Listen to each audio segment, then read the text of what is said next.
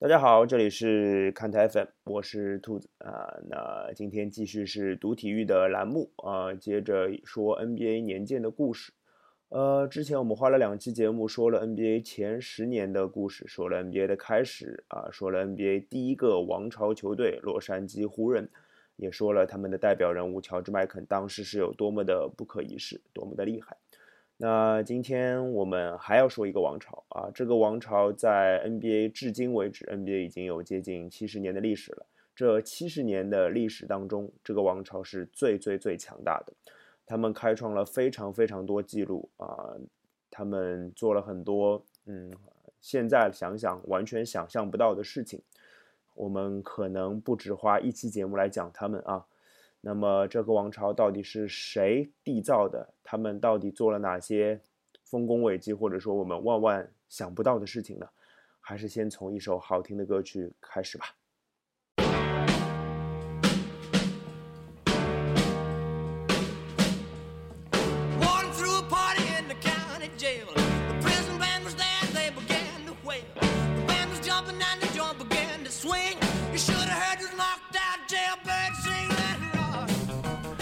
现在大家耳边听到的呢是猫王 Elvis Presley 的 Jailhouse Rock，这是全美1957年最畅销的单曲之一啊。那猫王的摇滚也带领了美国音乐走入了一个新的时代。而在1956到1957赛季的 NBA 也有一支球队开开启了一个新的时代，呃，这支球队就是波士顿凯尔特人啊。今天我们就来说说这个赛季当中这个球队发生的故事。呃，因为这个球队发生的故事就能涵盖几乎整个这一个赛季发生的事情。其实，大家如果听了之前的节目，或者看了我们微信公众平台的文章的推送的话，大家就知道，波士顿凯尔特人其实是 NBA 创始的元老啊，元老球队之一。但是呢，最初的十年，他们在战绩上并没有表现出很强的竞争力，呃，连总决赛的大门都没有拨到过，更不用说总冠军了。啊，但事实上，其实我们看这支球队的纸面阵容，其实已经相当不错了。呃，虽然他们呃捞到的一些人有一些运气的成分，但是这的的确确就是他们的人啊。比如说啊，鲍勃库西，呃，NBA 第一代的出色的控球后卫；比尔沙曼，NBA 当时最最出色的投手。呃，这两个人基本上就是第一代的水花水花兄弟，我觉得啊，然后都很能投，都很能突，也。也都很厉害啊，个子也都不太高。两个后卫搭档了，大前锋埃德麦考利，他是 NBA 第一届全明星赛的 MVP。呃，然后前锋线上有两个悍将，弗兰克拉姆西还有吉姆罗斯科托夫。这两个人虽然名气不大，但是在三号位这个位置上都是呃敢拼敢抢的那种球员啊。那怎么说他们厉害呢？其实他们两个的球衣最后都在凯尔特人得到退役了啊，包括埃德麦考利、比尔沙曼、鲍勃库西，其实都是的。当然，为什么会退役，这是我们跟我们待会儿要讲的故事故事有关。呃，其实啊，他们是 NBA 进攻最出色的球队啊，水花兄弟嘛，大家可以理解对吧？进攻水银泻地，他们是 NBA 第一个单赛季场均得分超过一百分的球队啊。不过，在那个时代的 NBA。光进攻、光会进攻、光会得分是没有用的啊！他们的防守其实凯尔特人的防守一直存在着不小的问题，所以啊，非常常见的一个情况就是他们在常规赛高歌猛进，可以排到联盟的第一、第二位，但是在季后赛呢，可能第一轮他们就被打打道回府了，就出局了。呃，所以当时还是防守赢得冠军这样的一个情况啊。当时球队的主教练啊，红衣主帅 Red Auerbach 啊，阿尔巴赫，呃，他其实很苦恼啊。现在大家都知道，呃，他他的故事是跟胜利雪茄有关的啊。那到时候再跟大家讲这个故事吧。今天我们接着说他还没有那么顺遂的时候的故事。他其实一直明白球队的问题在哪里，就是防守不够好。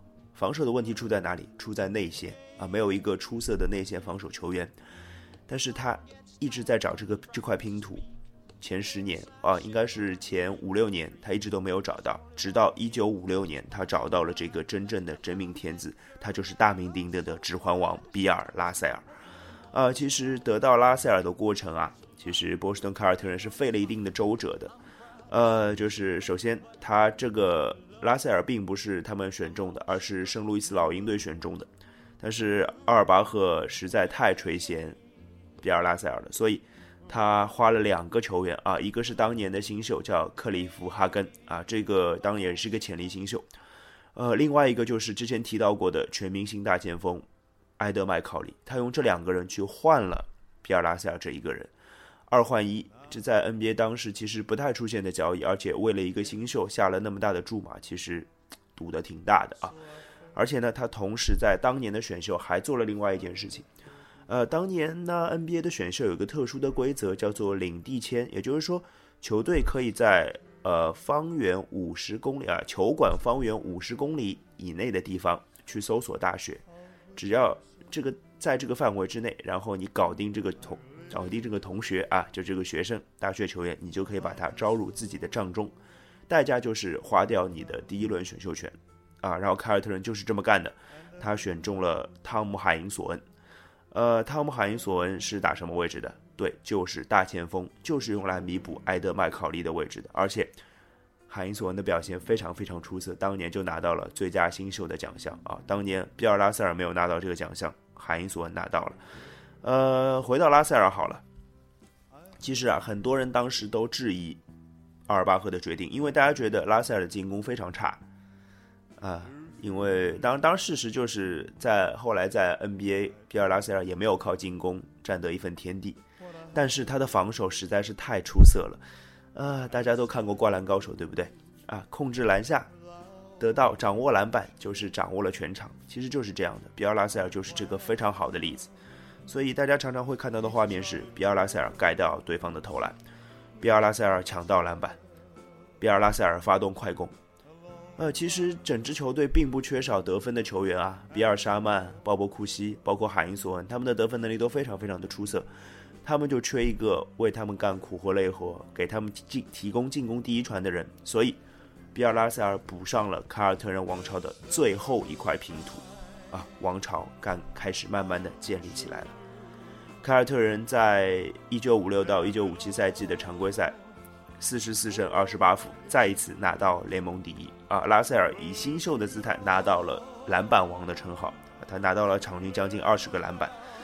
呃，鲍勃库西拿到了助攻王啊，他连续好多年拿到了助攻王，而并且加冕了常规赛 MVP。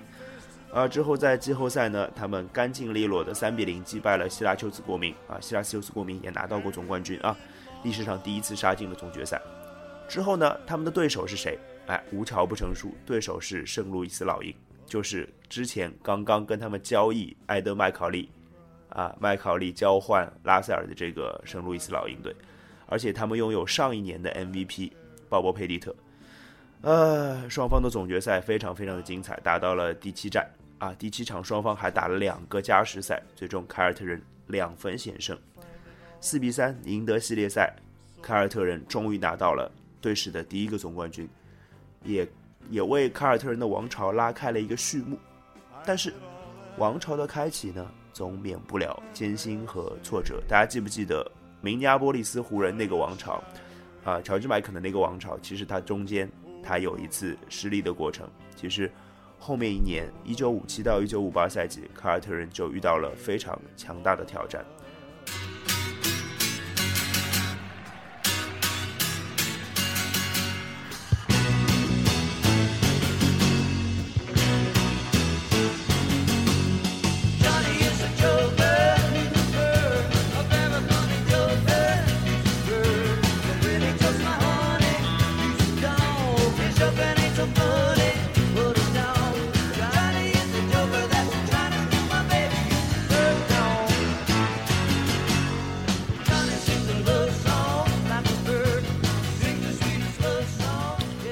家耳边听到的音乐跟之前很多期都不太一样，呃，我们之前放的背景音乐呢，大部分有两种类型啊，比较早前的我们放的都是偏向爵士乐的路线啊，很浓重的爵士乐的感觉，呃，那前几期我们放的都通常偏向猫王 e v e r s Presley，那就比较摇滚一点，今天好像是一个新的曲风，就是 folk rock 啊，或者有点乡村的感觉，有一点民谣的感觉啊。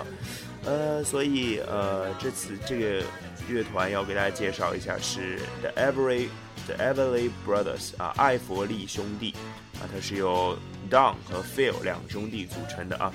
呃，他们成名于1957年啊，他们融合了乡村摇滚节奏蓝调的曲风，而且两个人的和声也很出色。那今天我们就要说说1957到58赛季的 NBA 发生了什么事情。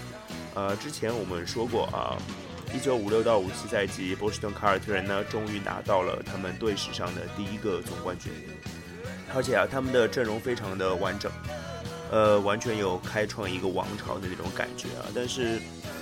事实没有他们想象中那么简单，因为有一个对手，他们有一个对手一直在瞄着他们，就是他们上个赛季总冠军的手下败将圣路易斯老鹰队啊。呃，其实啊，我们看一下圣老圣路易斯老鹰队的阵容，呃，他们之前和波士顿凯尔特人做了一笔交易，上个赛季，他们用比尔拉塞尔去交换了两位非常出色的球员啊。当然，比尔拉塞尔有多厉害，我们之前说过，这期节目还得说。啊，以后也一直会说下去，因为他是这个时代 NBA 最重要的人物。但是我们今天要着重说一下圣路易斯老鹰队，他从用比尔拉塞尔交换来的两个球员，第一个叫埃德麦考利啊，他是个大前锋，呃，在交易过交易到从他是 NBA 第一届的全明星 MVP，呃，虽然那个时候交易过去已经接近三十岁了，那个时候职业生涯大家都比较短，三十岁已经职业生涯末年了，但是。场均还是可以拿到十四点二分啊，不算少的一个分数了。另外一个是呃二年级生啊，这是当年交易过去是新秀啊，克利夫哈根啊，克利夫哈根在那个赛季场均拿到了将二十分、十个篮板、二十加十啊，而且他只有一米九三而已。除了这两个球员之外呢，还有那球员球队的头牌内线无敌杀伤力的鲍勃佩蒂特。呃，两米零六的身高，出色的身体素质啊！当年他二十五岁，正值当打，当年的成绩单是这样的：二十四点六分啊，十七点四个篮板，相当牛逼啊！当然，那个年老鹰的表现也非常出色，常规赛西部第一，四十一胜三十一负。当然，这里要说说凯尔特人了啊！凯尔特人也保留了全全部的原班人马，当然他们也期待卫冕成功，对吧？这是开启王朝的第一步嘛？呃，比尔拉塞尔上个赛季场均是十九点几个篮板，这个赛季是二十二点七个篮板，傲视全联盟啊！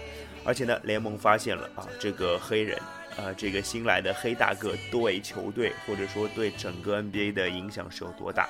因为之前一个赛季，比尔拉塞尔虽然表现非常出色，但是联盟并没有把 MVP 啊常规赛 MVP 的奖杯颁给他，颁给了鲍勃库西。啊，这个赛季就把 MVP 授予了比尔拉塞尔啊，这是常规赛 MVP。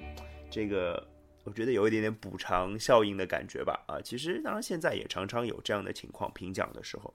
还有一件事情啊，就是当年其实是没有盖帽统计的。不过我觉得啊，以拉塞尔的统治力，那那样，比如说七十二场比赛拿个二十场三双，我觉得问题应该不大啊。你看看他篮板的数据就知道了，对吧？另外呢，鲍勃库西也是稳居助攻王宝座啊，这已经是他连续六个赛季拿到这个奖项了。而凯尔特人也保持了他们常规赛非常威武的能力啊，四十九胜二十三负，牢牢把握了联盟第一名。他比老鹰队的常规赛成绩要多赢八场啊，多赢八场。那两支球队呢，不出意料的，在总决赛连续第二年背靠背又相遇了。不过呢，这次老鹰成功的逆袭了。四比二拿下了季后赛，没有把比赛拖到最后一场啊！上一个赛季他们最后一场是输球的，输了两分。这个赛季他们赢回来了，而且四比二、二比二之后连赢两场，最后两场的比分一百零二比一百赢两分，一百一十比一百零九赢一分啊！值得一提的是这样的，佩蒂特啊，鲍勃·佩蒂特，圣路易斯老鹰队的头牌，他在第六场单场前三节拿下三十一分。最后一节拿下了全队二十一分当中的十九分，全场拿下五十分啊，刷新了 NBA 总决赛单场的得分记录啊！这个鲍勃佩蒂特是，如果现有总决赛 MVP 这个奖项的话，毫无疑问是佩蒂特。当然，那个赛季是属于圣路易斯老鹰的，但是啊，佩蒂特和他的老鹰当时不会知道，那是他对抗凯尔特人唯一的一次胜利。他更不会知道，这十年之内，凯尔特人这是唯一丢掉的一个总冠军。不过啊，我们还是得给圣路易斯老鹰鼓鼓掌，因为他们是最伟大也是最勇敢的狙击者。没有他们，大家可以想象一下，凯尔特人会在 NBA 称霸整整十年，对不对？呃，不能想象这个画面啊。那说到这个，其实大家也听出来了，之后一年凯尔特人又卷土重来了。那下一年发生了什么故事呢？我们还是听着呃艾弗里兄弟 Every Brothers 的歌，播放一首他们应该是在排行榜上最红的一首歌，叫做 All I Have to Do Is Dream。好，听这首歌结束今天的节目，拜拜。Dream, dream, dream, dream, dream, dream, dream, when I want you in my arms when I want you and all your.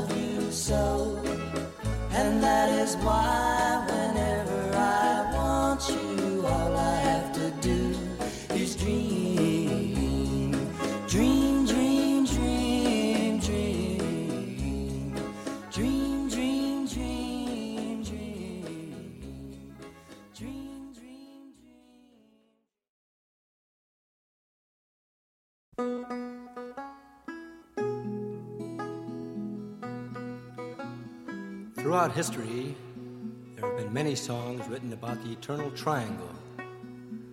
This next one tells the story of a Mr. Grayson, beautiful woman, and a condemned man named Tom Dooley. When the sun rises tomorrow, Tom Dooley must hang.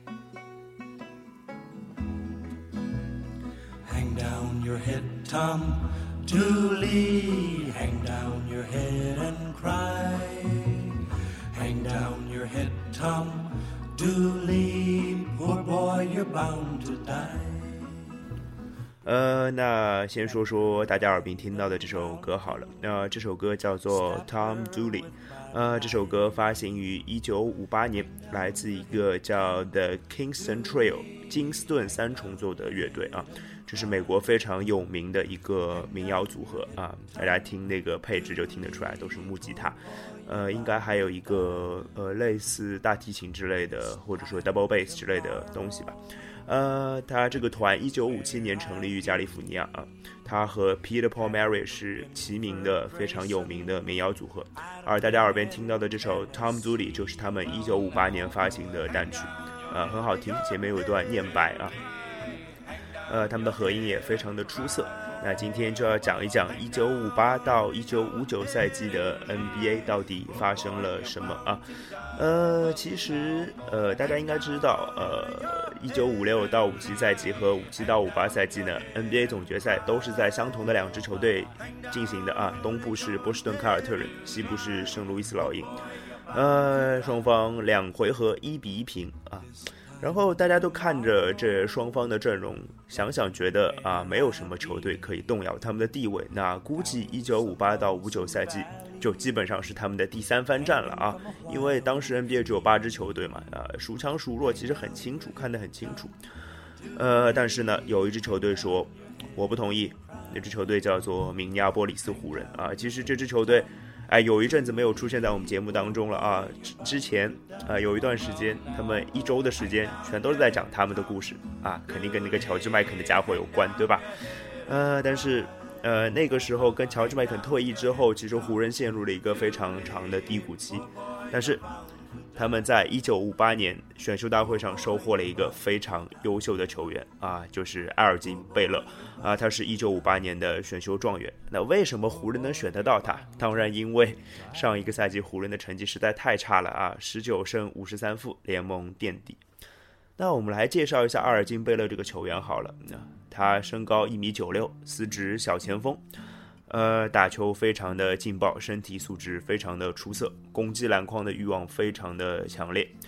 他其实应该算是第一个 NBA 第一个在篮筐上打球的人，基本上就属于啊，就是大家之后看可能知道这博士啊，朱利叶斯·欧文，NBA 第一个从罚球线起跳扣篮的人。那当然肯定知道飞人乔丹啊，就是飞人在天嘛，对不对？啊，其实这样的飞人的鼻祖，我觉得就是阿尔金贝勒啊。那我们看一下啊，不能说打球劲爆就厉害，对吧？我们看一下阿尔金贝勒在新新秀赛季的数据啊，场均二十四点九分，NBA 排盟第四，篮板十五个，联盟第三。他才一米九六啊，他是个小前锋啊，他能抢那么多篮板，可见他的身体素质有多出色啊。有一场比赛啊，一九五九年的二月二十五号。对阵辛辛那提的皇家比赛当中，贝勒拿下了场均啊单场拿到了五十五分，这是当时 NBA 的历史第三高分，这是一个新秀做到的事情，所以他毫无疑问拿到了最佳新秀。同时呢，还和鲍勃佩蒂特啊，也就是圣路易斯老鹰队的当家球星一起拿到了全明星赛 MVP，还入选了最佳阵容。那湖人就在他的带领下，比上个赛季进步了十四场胜场。哎，当然，其实这个常规赛战绩也没有很出色，呃，三十三胜三十九负，依然是在平均线以下的百分之五十胜率以下的，而且比卫冕冠军圣路易斯老鹰要少了十六场啊。但是呢，在西部决赛啊，两个队的正面对话当中呢，湖人赢了四比二啊。虽然后面两场赢的都非常的险，但是他们至少赢了啊，他们。五年之后啊，继麦肯、乔治麦肯退役之后，五年之后又一次杀入了总决赛。那这是西部非常激烈的焦灼的状况啊，两个球队打得非常激烈。东部呢，呃，你可以说东部凯尔特人依然是一家独大啊，其实他们球队的阵容都保持得非常的完整，但是事实上呢，他们也在进总决赛的路程上也费了一定的心力。他们在东部决赛对阵。呃，希拉丘兹国民啊，也是 NBA 的老牌劲旅了啊。那希拉丘兹国民在赛季前呢，交易得到了之前韦恩堡活塞队的乔治亚德利啊，这是上个赛季 NBA 的得分王，呃，而且给波士顿凯尔特人造成了非常大的麻烦啊。不过好在他们依然啊，依然在东部决赛当中四比三险胜对手啊，最后一场也就赢了五分而已啊，第七战。所以啊，就是还是形成了就是凯尔特人和湖人在总决赛的对话啊。这个我们今天就把那个题目起成啊，凯尔特人湖人总决赛大战 Round One 啊，这就是 NBA 历史上第一次出现湖人和凯尔特人在总决赛上对话的情况啊。那现在大家可能会觉得这是司空见惯的事情啊，因为之前有太多的经典对话。那那个时候这是第一次，而且。那个时候，两个球队的实力根本不在一个档次上，啊，湖人比凯尔特人要弱太多了，呃，凯尔特人在常规赛当中曾经一百七十一比一百三十九赢过湖人三十二分，那总决赛并没有出什么意外，凯尔特人兵不血刃四比零击败了湖人，啊，重回巅峰啊，王者归来啊，呃，那湖人也开始了他们漫漫漫长的一个重建上升期的一个路程。呃，那这这个总决赛结束之后呢，其实发生了两件事情。第一件事情是，凯尔特人真正开始了对 NBA 的统治，呃，长达好多年。我们之后的节目还会提到这件事情。而湖人呢，开始了自己非常悲催的命运。那至于怎么悲催呢？我们就下期之后还会慢慢再讲到。还是听的 Kingston Trio 啊，金斯顿三重奏乐队的一首歌。这首歌大家可能听过的人更多一点。这首歌叫做 Seasons in the Sun。Do Papa please pray for me? I was the black sheep of the family. You tried to teach me right from wrong. Too much wine and too much song. Wonder how I got along. Adieu, Papa, it's hard to die. When all the birds are singing in the sky. Now that the spring is in the air. Little children everywhere when you see them, I'll be there. We had joy, we had fun, we had seasons in the sun. But the wine and the song, like the seasons, have all gone. Adieu, Francoise, my trusted wife. Without you, I'd have had a lonely life. You cheated lots of times, but then I forgave you in the end. Though your lover was my friend, adieu, Francoise, it's hard to die.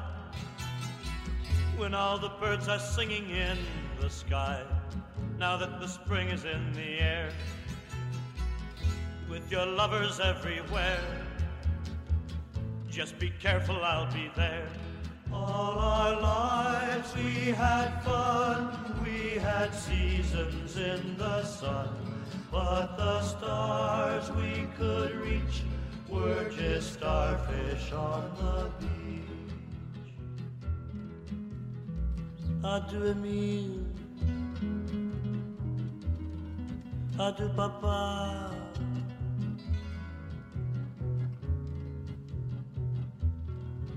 Francoise.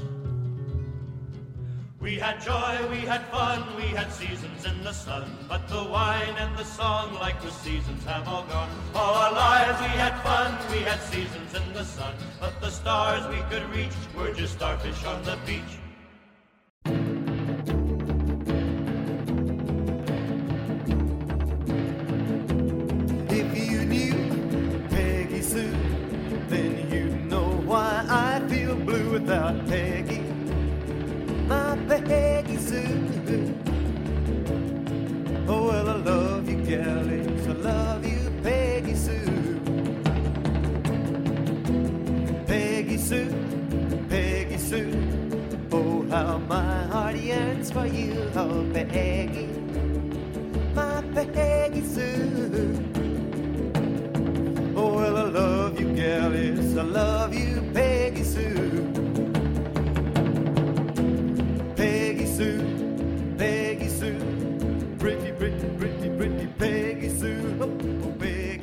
大家耳边听到这首啊、呃有点轻快的歌，其实叫做《Peggy Sue Got Married》啊、来自美国的一个男歌手叫做 Buddy Holly 啊、这是他一九五九年年初发行的一首单曲。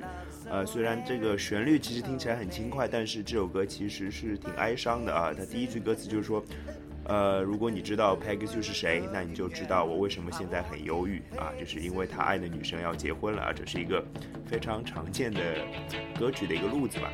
呃，那其实更悲伤的故事是，呃，就在这这首歌发行的或者录制完的大概两三周之后，Buddy Holly 就因为一次飞机事故在美国爱荷华州去世了，享年只有二十二岁。他是一个非常出色的歌手，也是一个非常出色的吉他手。那那我们今天就来讲一讲一九五九年的 NBA 啊，一九五九到六零赛季的 NBA 发生了什么事情？其实，呃，要说这个赛季其实很简单，所有的事情都可以围绕一个人物出现，这个人就是大家耳熟能详、大名鼎鼎的张伯伦。呃，其实张伯伦，呃，之前在大学的时候就已经引起了几乎所有 NBA 球队的关注啊，因为他身高两米一六，体重一百二十五公斤，这样的身材在之前的 NBA 当中从来没有出现过，而且有人对他是这样评价的，他几乎从事任何一项运动都会是最强的，呃，可能是排球，他甚至好像还跟拳王阿里一起同场打过拳击之类的。呃，所以这样一个人是让所有的 NBA 球队都觊觎的。那谁成为了幸运者呢？费城勇士队。呃，这个倒不是因为费城勇士队呃运气好什么的，是他们球队的老板的交际能力相当相当的出色。呃，这里需要解释一个特殊的当年的 NBA 的选秀规则，叫做领地签。呃，也就是说，球队可以招募啊，如果这个球队当地有大学的话啊，他可以招募这个当地大学的球员啊，然后前提只要放弃他的第一轮选秀权就可以了，只要你游说球员愿意加盟。但是呢，事实上。张伯伦是堪萨斯大学的，堪萨斯大学没有任何 NBA 球队。那费城勇士的老板呢，抓住了这样一个机会，他说：“既然堪萨斯没有 NBA 球队，我为什么不好好去争取一下呢？”他基于两件事情把张伯伦搞到了手。第一件事情是，张伯伦是一个土生土长的费城人，这是个事实。第二个，高中的时候，张伯伦就已经是费城整个城市的偶像了，实在是非常的厉害。呃，然后他就成功的说服 NBA 联盟破例了一次，然后让。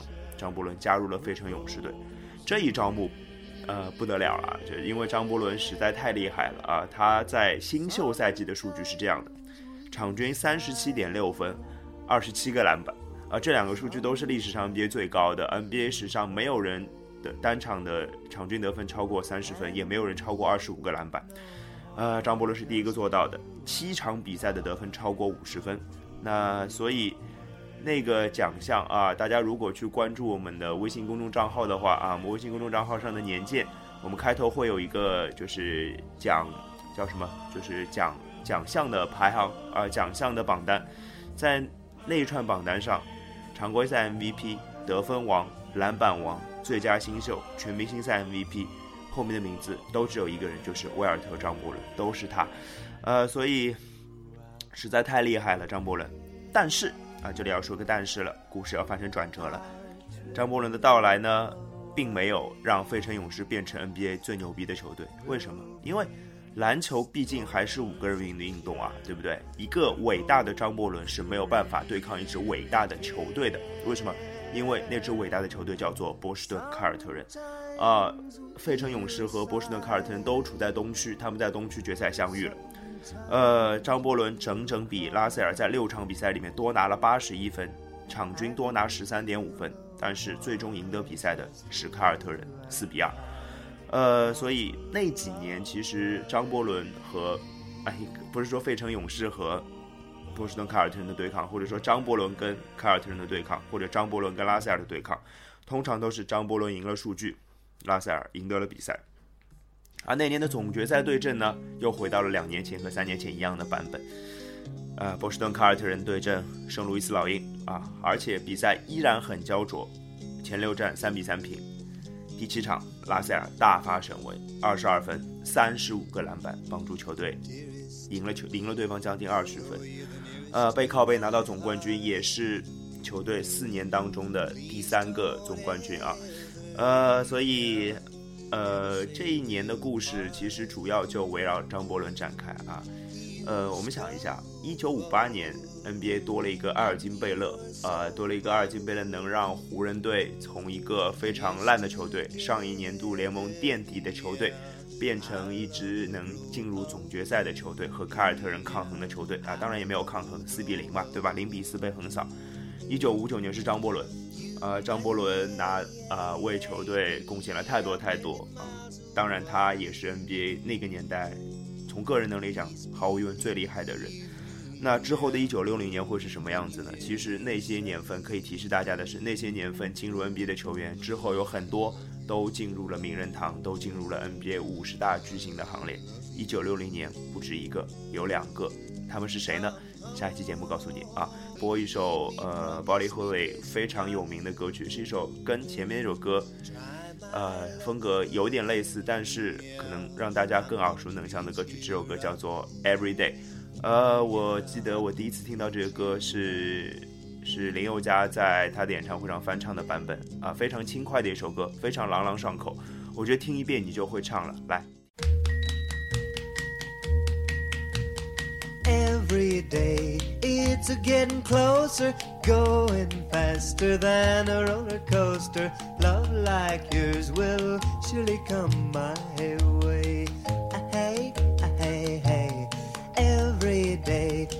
Hey, hey, hey. Every day, it it's a getting faster. Everyone said, Go ahead and ask her. Love like yours will surely come my way. Hey, hey, hey. Every day seems a little longer. Every way love's a little stronger. Come what may, do you ever long for true love from me? Every day it's a getting closer, going faster than a roller coaster. Love like yours will surely come my way.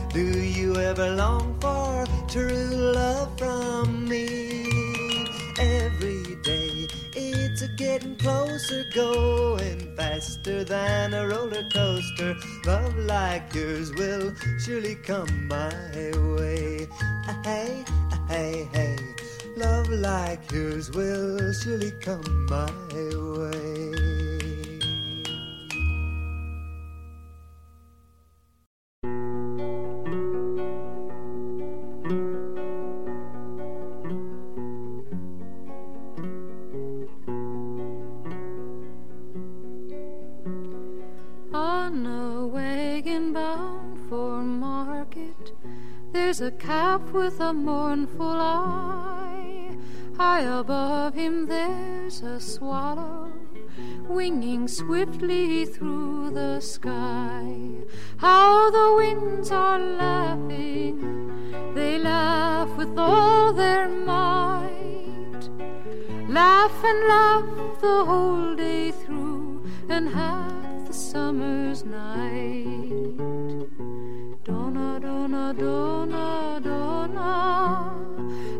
donna, donna, donna,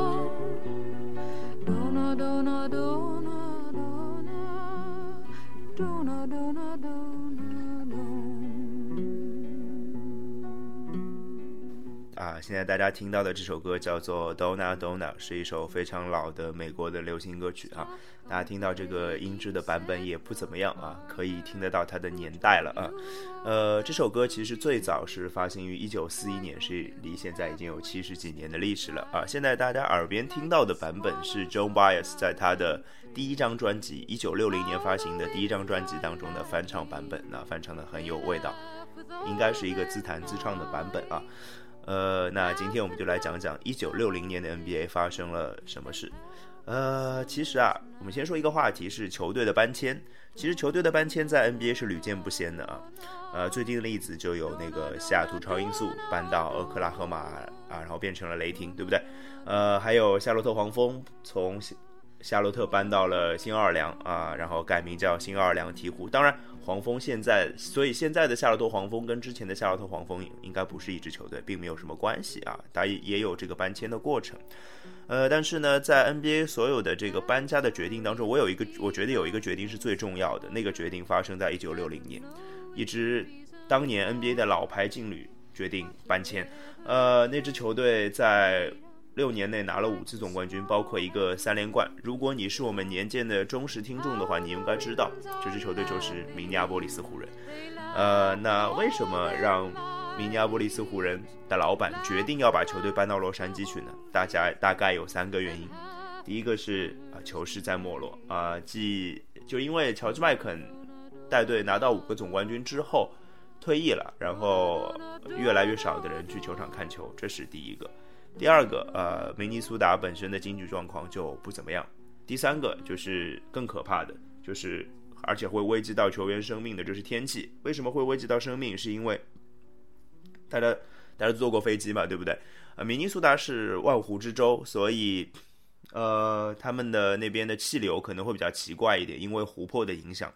呃，所以湖人经常坐飞机回家的时候会遇到气流颠簸，非常非常的危险，都不安全了，我还干嘛要留留在这里呢？对吧？所以他们决定要搬家。还有一个球队让他们决定要搬家，给了他们信心，就是美国职棒大联盟的布鲁克林道奇队。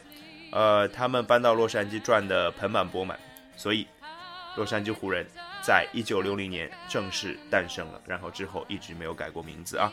那那一年的一九六零年的湖人队，其实除了搬家以外，还交到了好运啊！他们选秀拿到了杰里韦斯特，呃，就是他们两年之前选中了阿尔金贝勒嘛，啊，两年之后又选中了杰里韦斯特，啊，这两个球员撑起了后来湖人的。支柱，他们是后来湖人的支柱啊，后来湖人崛起的支柱。那其实关于杰里韦斯特啊，因为 NBA 的 logo 大家都现在都见到过，那个 logo 其实就是以杰里韦斯特为原型来设计的，所以韦斯特被大家亲切的称为 Logo Man 啊。那当年其实杰里韦斯的表现并没有那么出色，当然他之后越发挥越好，但是新秀赛季他的表现是很一般的。有另外一个人，他的表现更出色，就是奥斯卡罗伯逊啊，那是当年的选秀状元，他的绰号叫做大欧啊，奥斯卡嘛，大欧。他当年的表现实在太恐怖了啊！我给大家列一串数据：场均三十点五分得分，排名联盟第三；场均抢下十点一个篮板，他其实是一个控球后卫；场均九点一次助攻，拿下联盟第一啊！把之前六年的助攻王鲍勃库西赶下了助攻王的宝座。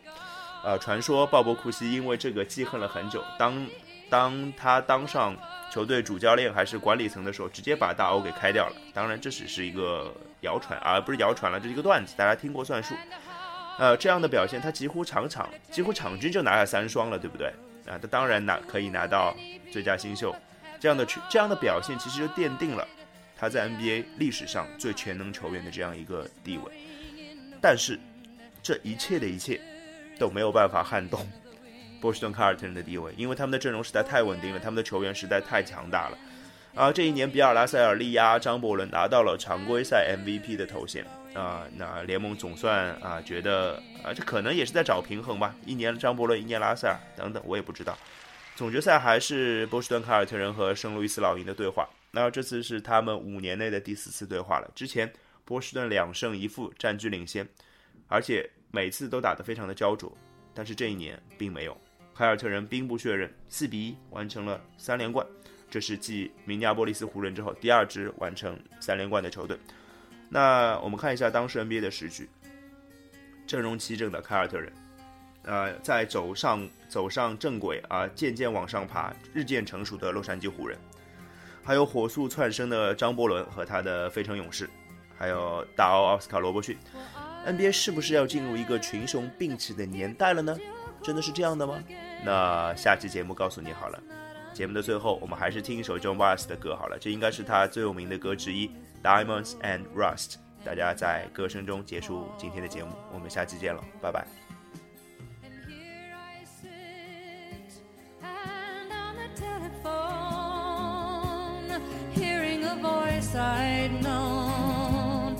Couple of light years ago, heading straight for a fall.